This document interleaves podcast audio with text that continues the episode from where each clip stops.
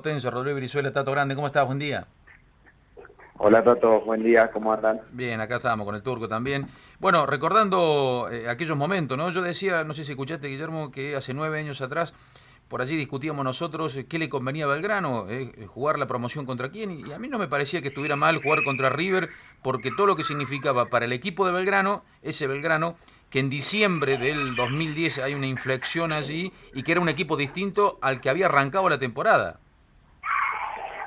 Sí, sin duda. Lo que pasa que, que bueno, al principio cuando te toca River eh, tenés que hacer un trabajo psicológico, ¿no? Y, ver cómo uno se puede llegar a potenciar, porque primero te enfrentabas contra River con toda su historia. Entonces, bueno, psicológicamente obviamente que, el grupo eh, agachó la cabeza, o por lo menos en lo personal habíamos agachado la cabeza porque creíamos que iba a ser imposible.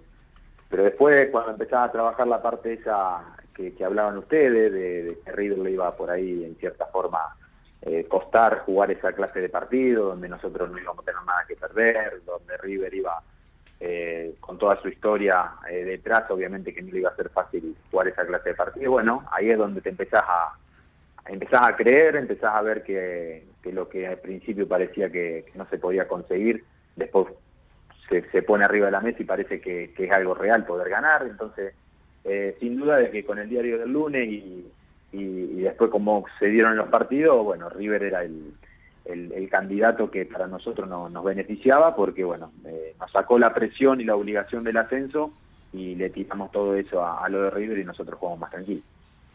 Eh, Guille, querido, el turco de este lado, bueno, felicitaciones por, por este logro. Eh, para mí, eh, lo más importante que consiguió Belgrano sin menospreciar otras conquistas que tiene su rica historia el, club, porque esta tuvo impacto global y ahora que pasó el tiempo, en ese momento vos no ibas a hablar del tema, ¿no? Pero ahora que pasó el tiempo, eh, vos, eh, reconocido después como simpatizante de River, creo que tu entorno son varios los de River, en tu entorno familiar, de, allegados.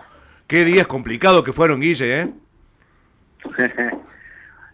sí, bueno, pero yo estaba con la cabeza puesta en Belgrano y queríamos el logro, el objetivo que era ascender que sin ir más lejos es un ascenso, ¿no? Y, los ascensos que ha tenido Belgrano antes también tienen la misma magnitud, este, porque es un ascenso, en definitiva. Este, lo que se le dio por haber enfrentado a River le dio un poco más de protagonismo mediático que hizo que, el logro pareciera mucho más grande, pero en definitiva era el ascenso.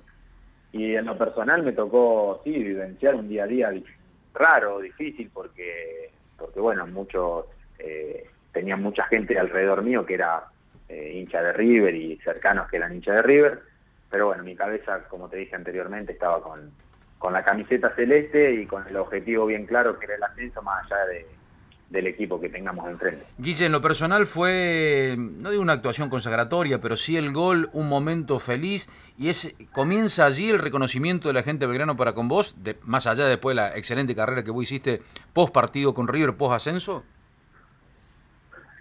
Sí, yo creo que es normal de que el cariño muchas veces eh, queda marcado, queda el sello eh, a través de, algún logro deportivo. Eh, si bien en lo personal los años anteriores yo había sentido que la gente, bueno, había empezado a sentir aceptación, yo también sabía de que, de que, bueno, no era la aceptación por ahí que, que todos pretendían, que yo, o el rendimiento no era el que pretendían, y a partir de ese momento se empezó a ver todo con unos ojos un poco más, más lindos, ¿no? Entonces se empezó a vivenciar el, el fútbol mío de, de una manera más, eh, más global, que no, no solamente en patear o, no patear bien la pelota, y, después se empezó a ver el, profesionalismo, la forma de trabajo que tenía dentro de, un equipo, y, y bueno, se empezó a ver todo y, sin duda que fue ese el momento en el que a mí me pone arriba de la mesa como, como que bueno, que era aceptable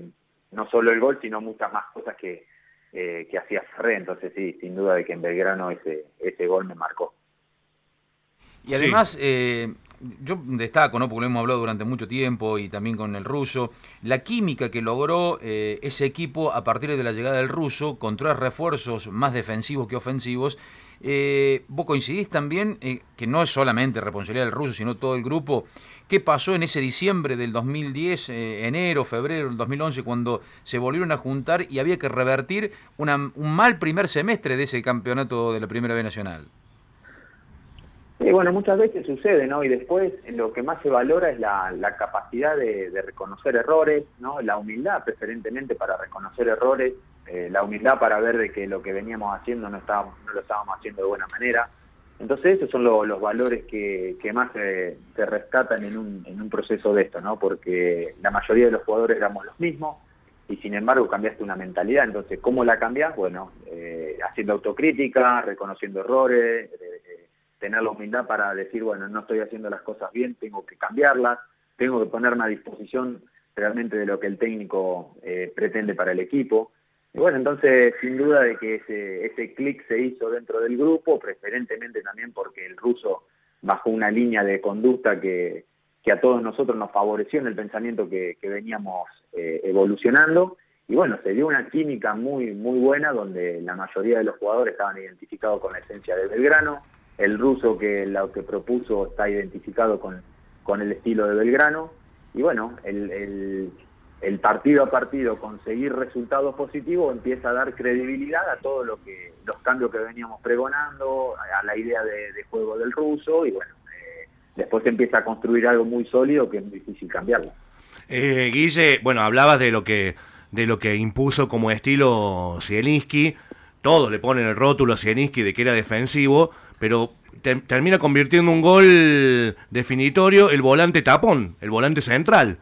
Eh, está bien, vos me vas a decir que el partido a lo mejor se daba para, para que hubiera mucho más espacio, pero es significativo que el volante de marca termina convirtiendo un gol y ese compañero tuyo tan desfachatado que es Chiqui Pérez dice que el ruso hasta el día de hoy no te perdona haberte desprendido para llegar al área de River, ¿no? Este, bueno, pero son las cosas lindas del fútbol, ¿no? Eh, yo cuando ponen rótulo a las cosas, a mí a veces me da risa, si en definitiva lo que se quiere es ganar.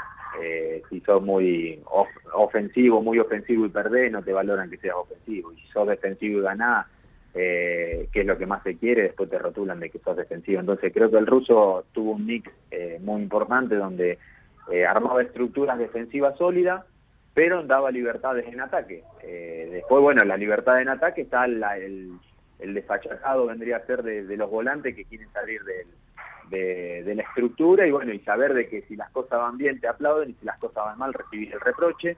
Y bueno, ahí pasa también por la esencia de cada jugador de ver hasta dónde quiere eh, exponerse. Y bueno, en ese momento yo me expuse sabiendo que si las cosas iban bien iba a pasar lo que pasó y si las cosas iban mal capaz que iba a quedar desprotegida la mitad de la cancha y iba a sentir algún reproche. Pero bueno, eh, el ruso en cierta forma nunca nos privó, nunca a nadie, a nadie privó eh, en no pasar al ataque y hacer el gol. Dice el ruso, si, lo más lindo de hacer gol es cómo te voy a andar privando que, pase al ataque y hagas gol. Entonces, eh, sin duda de que se basaba en una estructura sólida, pero a la hora de atacar te daba las libertades para, para poder cualquiera poder hacer un gol.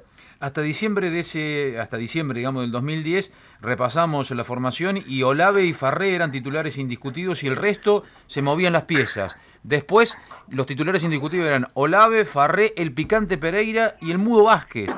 ¿Qué pasó en esa transformación del mudo? Que los primeros seis meses lo puteaban en dólares y después fue la gran figura que ustedes tuvieron, desequilibrante, eh, junto al Picante Pereira, para, para marcar semejante historia.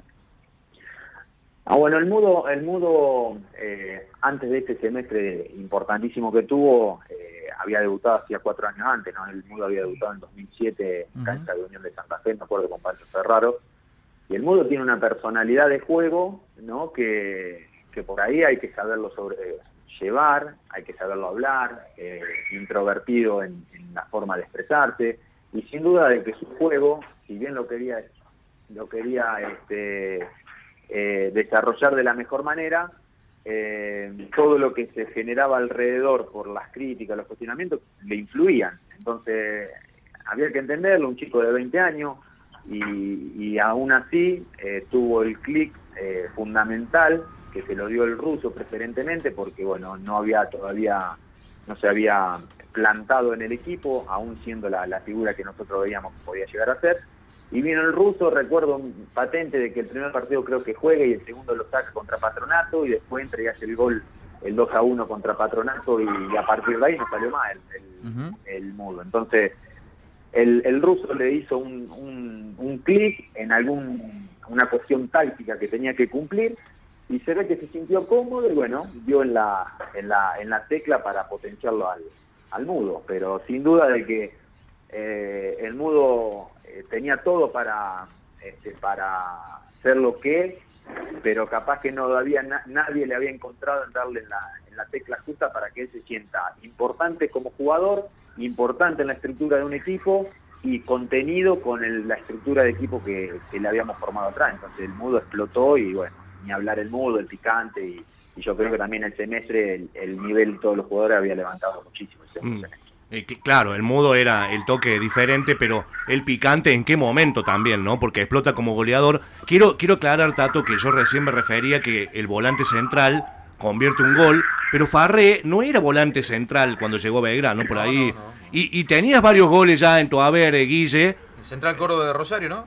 Eh, sí, pero en Belgrano también. En Belgrano ya habías metido varios goles, algunos de, muy buena de muy buena calidad, me acuerdo. Eh, lo que sí, bueno, el picante te sacaba mucha ventaja en el festejo, Guille, ¿no? el pica, el, el pica yo cada vez que lo enfrentaba en contra de, Unión de Santa Fe lo sufríamos, porque son esos delanteros que no los quería enfrentar nunca, porque es calladito, pero te por, por lo bajo te, vuelve loco y con su juego genera constantemente eh, esa sensación de que en cualquier momento te hace, te hace el gol. Y bueno, nosotros este segundo semestre el picante estuvo en un nivel altísimo, que sin duda que, que fue fundamental y te diría que fue junto con el mudo eh, los, puntos más altos para que nosotros pudiéramos pudiéramos ascender, porque me acuerdo un partido local contra Atlético de Tucumán, el picante gana el partido solo, y, la verdad que, bueno, me pone muy contento de que, haya podido lograr ese ascenso el Pica, porque eh, desde que llegó hasta este momento no había podido no, no se había podido desempeñar como lo había hecho en Unión, y bueno, ese semestre nuevamente se puso al nivel que, que yo lo había enfrentado contra, contra Unión y bueno, lo pude, lo pude disfrutar como compañero. Bien, y en la actualidad, eh, ya volviendo ahora, dejando el recuerdo de, lado, no sé si escuchaste alguna declaración de Caruso ahí cuando le, sugirieron ahí la posibilidad de que vos vuelvas a Belgrano todos seis meses. ¿Escuchaste algo? Sí, sí, sí, lo, lo escuché. Eh, bueno, son eh, son palabras que bueno a nadie le, le gusta escuchar, ¿no? pero bueno, eh, ahí hay, hay que saberla, por lo menos en lo personal, eh, saber leer las declaraciones. Eh, ahí hay, hay dos aspectos, uno objetivo y uno subjetivo. La objetividad es que, bueno, Caruso no me conoce y ante eso, bueno, nadie tiene derecho a, ningún reclamo ni nada por el estilo, es la realidad, por ahí. ¿Pero vos te crees que no te conoce futbolísticamente, Guillermo, con tu carrera, con tu experiencia? No, no, bueno, pero digo que yo desgloso, desgloso el, ah. el, la, o sea, la nota que hizo ah, y en una objetiva que dice que no me conoce, bueno, por ahí eh, en eso no hay no hay nada para decir y bueno, la subjetividad, la otra subjetividad que es la que se puede analizar todavía en lo personal me queda me queda una cuota de esperanza porque bueno, eh, son cosas subjetivas. Por ahí si me conoce este me conociera, por ahí cambiaría de opinión y la subjetividad pasaría a, formar parte de, algo que puede llegar a ser real. Eh, ¿Te dolieron? ¿Crees que él te, cerró, te cerró la puerta? No, no, dolor no, dolor no, como te dije antes, la escuché, no, no es lindo escuchar esa clase de declaraciones porque parece que se le pone punto final, pero bueno, cuando hay subjetividad en el mensaje todavía, que hay este, y objetividad, eh, entonces, bueno, eh, todavía me queda un grado de ilusión. Quien te dice que si me conociera por ahí cambiaría de opinión y la subjetividad de no poder jugar por ahí cambiaría también a una posibilidad concreta de poder jugar. Entonces, mm. el análisis yo no lo hago simplemente por, por sí o por no, no hay que ser tan, tan determinante. Por hasta, hasta, que tenga la posibilidad de, de, ser jugador de fútbol, bueno, la ilusión de retirarme con la camiseta de Belgrano no me la, no me la va a quitar nadie. Por contrapartida, Guille, muchos de tus ex compañeros están levantando la bandera de que deberías tener tu despedida en cancha con la camiseta de Belgrano. es una cosa un ¿Eh? partido despedido, otra cosa es terminar medianamente jugando Sí. 7, 8 fechas, ¿no? Sí, Guille? está bien, está bien, pero por ejemplo, eh, Olave, recordé, recuerdo patente que dijo de que deberías terminar tu carrera en Belgrano. Acá hace poco habló Ribair, También, tu sí, compañero doble cinco, un tipo que además siempre te destaca por, eh, por lo que son tus condiciones humanas, Guille, y viniendo de alguien tan correcto como Ribair, también me parece que lo debes valorar mucho. Y bueno, muchos jugadores están, se han sumado a, a esta especie de, de, de- de ilusión colectiva de que vos vuelvas a Belgrano. Bueno, eh, eso sí es lindo escucharlo. Entonces... Eso porque no escuchaste la nota con, eh, con Ribair que nosotros hicimos la semana pasada. Si lo hubiera escuchado te hubiera endulzado un poco los oídos. ¿eh? Habló muy bien el negro de vos, sí. La verdad que yo eh, he tenido la posibilidad de compartir grandísimos jugadores y con todo tengo muchísima, eh, muy buena relación con todo y bueno, eso fue producto también de eh, del feeling que hemos tenido dentro de, los grupos. Así que siempre es lindo escuchar esas cosas y, y bueno, como te dije anteriormente, a mí la ilusión no se me, no se me cae, eh, por lo menos hasta que decida dejar de, de jugar al fútbol. Y, y bueno, y las declaraciones, más allá de que eh, no es linda de escucharla, trato de analizarla y ver qué es lo, lo que es concreto y qué es lo que por ahí todavía se puede llegar a, a, a rever. Esta situación anormal que pasa en el fútbol, no solamente a nivel local, sino a nivel mundial, ¿conspira contra las aspiraciones de querer seguir jugando, Guille, teniendo en cuenta esta larga inactividad y no tener un futuro cierto, concreto de cuándo puede volver el fútbol, cuándo puede volver a, volver a entrenar profesionalmente?